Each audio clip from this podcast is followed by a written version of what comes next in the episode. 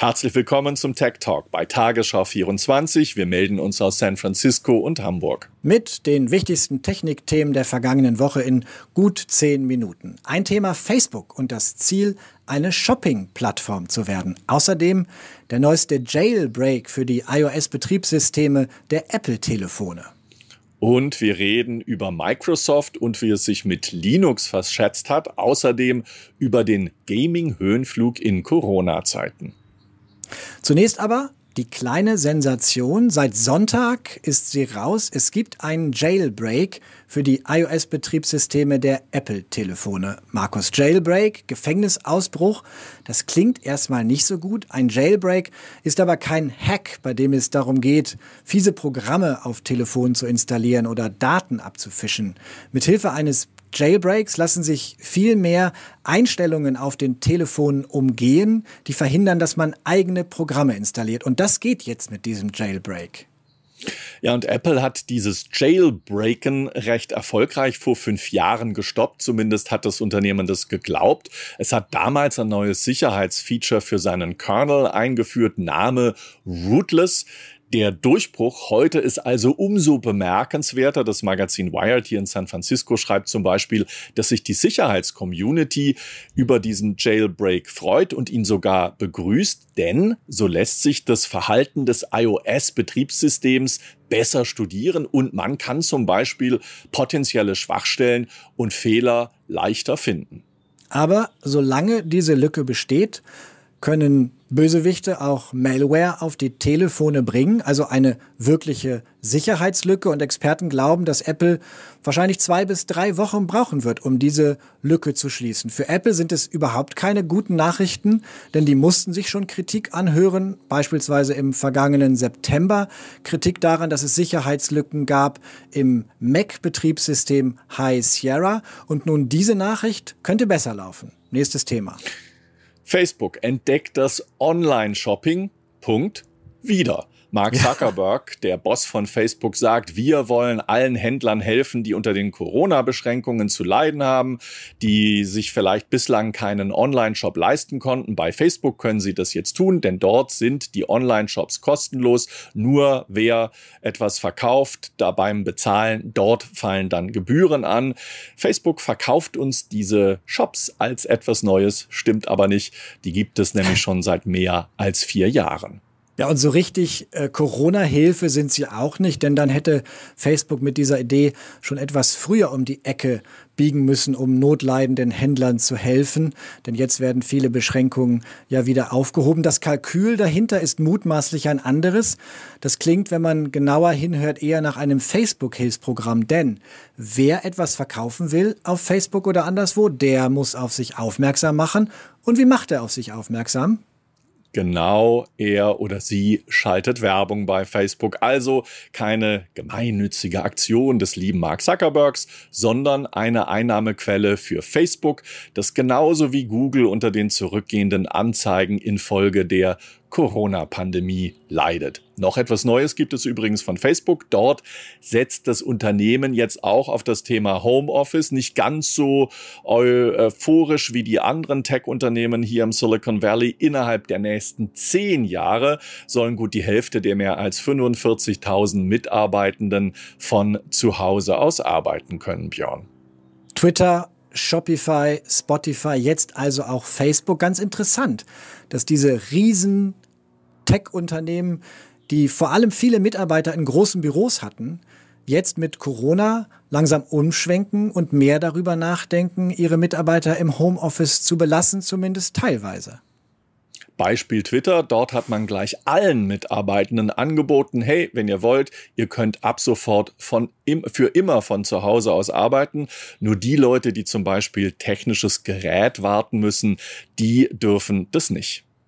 Ganz so weit geht der Twitter 10 Jahres, Entschuldigung, der Facebook 10 Jahresplan ja nicht. Facebook äh, will zunächst einmal die Leiter der Programmierteams in den USA ins Homeoffice schicken. Wenn das gut klappt, dann sollen die Mitarbeiter in den Programmierteams gefragt werden, ob sie auch von zu Hause arbeiten wollen. Und erst dann soll das Ganze auf weitere Unternehmensbereiche ausgeweitet werden und dann auch auf andere Weltregionen. Ähnlich zurückhaltend klingt auch noch Sundar Pichai, der Google-Chef. Der hat an, in einem Interview mit Wired gesagt, dass das Homeoffice im Moment ganz gut funktioniere für Google. Er klang dabei ein bisschen überrascht. Bevor Google aber einen Plan vorstellt, welche Rolle Homeoffice künftig in der Unternehmensstrategie spielt, will Sundar Pichai zunächst nochmal Daten auswerten und sich anschauen, was das mit der Produktivität der Mitarbeiter und mit äh, den Ergebnissen von Google so macht. Eine andere Frage, Björn, die die Menschen hier umtreibt, ist natürlich, was passiert eigentlich mit all den schicken Büros im Silicon Valley und in San Francisco, wenn dann alle quasi von zu Hause aus arbeiten? Facebook äh, an seinem Sitz in Menlo Park hat in den vergangenen Jahren einen mördergigantisch großen Bürokomplex gebaut und Google baut derzeit an seinem Hauptquartier in Mountain View neue Büros, neue Gebäude und in der Nachbarstadt San Jose entstehen ebenfalls neue riesige Google-Büros. Auch dazu hat Sundar Pichai in dem Interview mit Wired etwas gesagt, ganz interessant.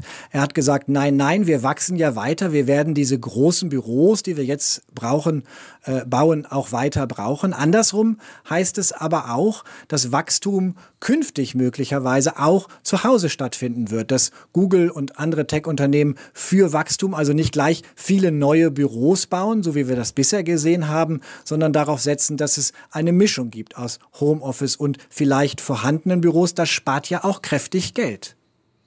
In den vergangenen Tagen habe ich in vielen Zeitungen und Blogs hier im Silicon Valley gelesen, dass sich natürlich die Angestellten der Tech-Industrie über diese neuen Arbeitsmöglichkeiten freuen. Und nicht nur das, sie überlegen sich, aus dieser Region wegzuziehen, denn sie ist äh, mit die teuerste Region der Welt. Hier sind die Mieten am höchsten, hier sind die Lebenshaltungskosten am höchsten. Und wohin ziehen sie? In den Nachbarstaat Nevada zum Beispiel oder nach Texas. Was haben diese Staaten gemein?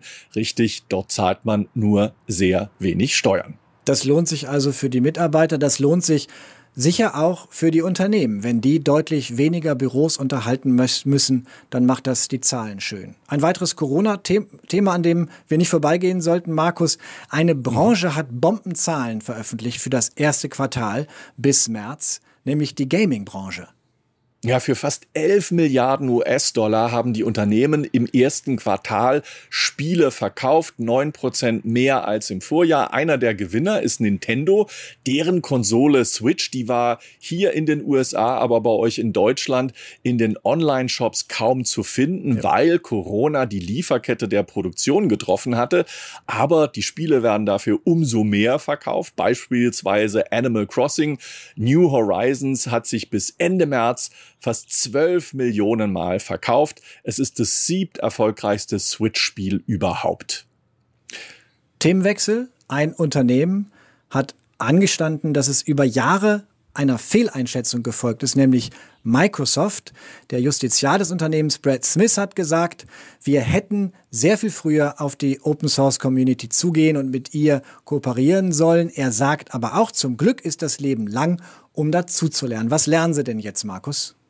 Sie lernen zum Beispiel, Björn, dass die Open Source Community viele Vorteile mit sich bringt und dass Linux kein schlechtes Betriebssystem ist. Damit lassen sich ganz spannende Sachen anstellen, die man mit äh, Windows-Produkten oder mit Microsoft-Produkten nicht so gut eventuell realisieren kann. Hier ist seit Jahren eigentlich schon große Zusammenarbeit angesagt. Wer hat das möglich gemacht?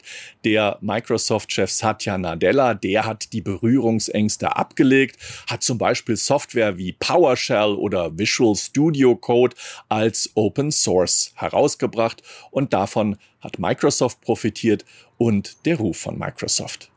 War sonst noch was? Ja, wir sollten noch reden, Markus, weil wir das in jeder Ausgabe tun, über Elon Musk. Der hat ja mit Sängerin Grimes gerade ein Kind bekommen, einen Sohn, und der Name dieses Sohns war hier bei uns schon Thema. Einzig, diesen Namen wird der Sohn nicht bekommen. Der Name ist so kompliziert, dass ich ihn hier nicht nochmal ausspreche.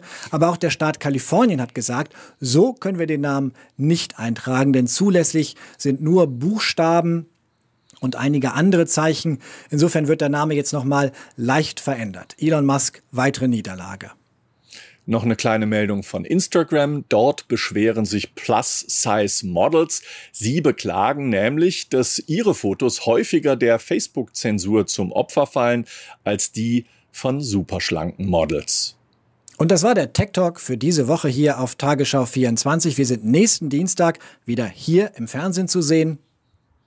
Außerdem auf YouTube und natürlich in der ARD Mediathek. Bis nächste Woche. you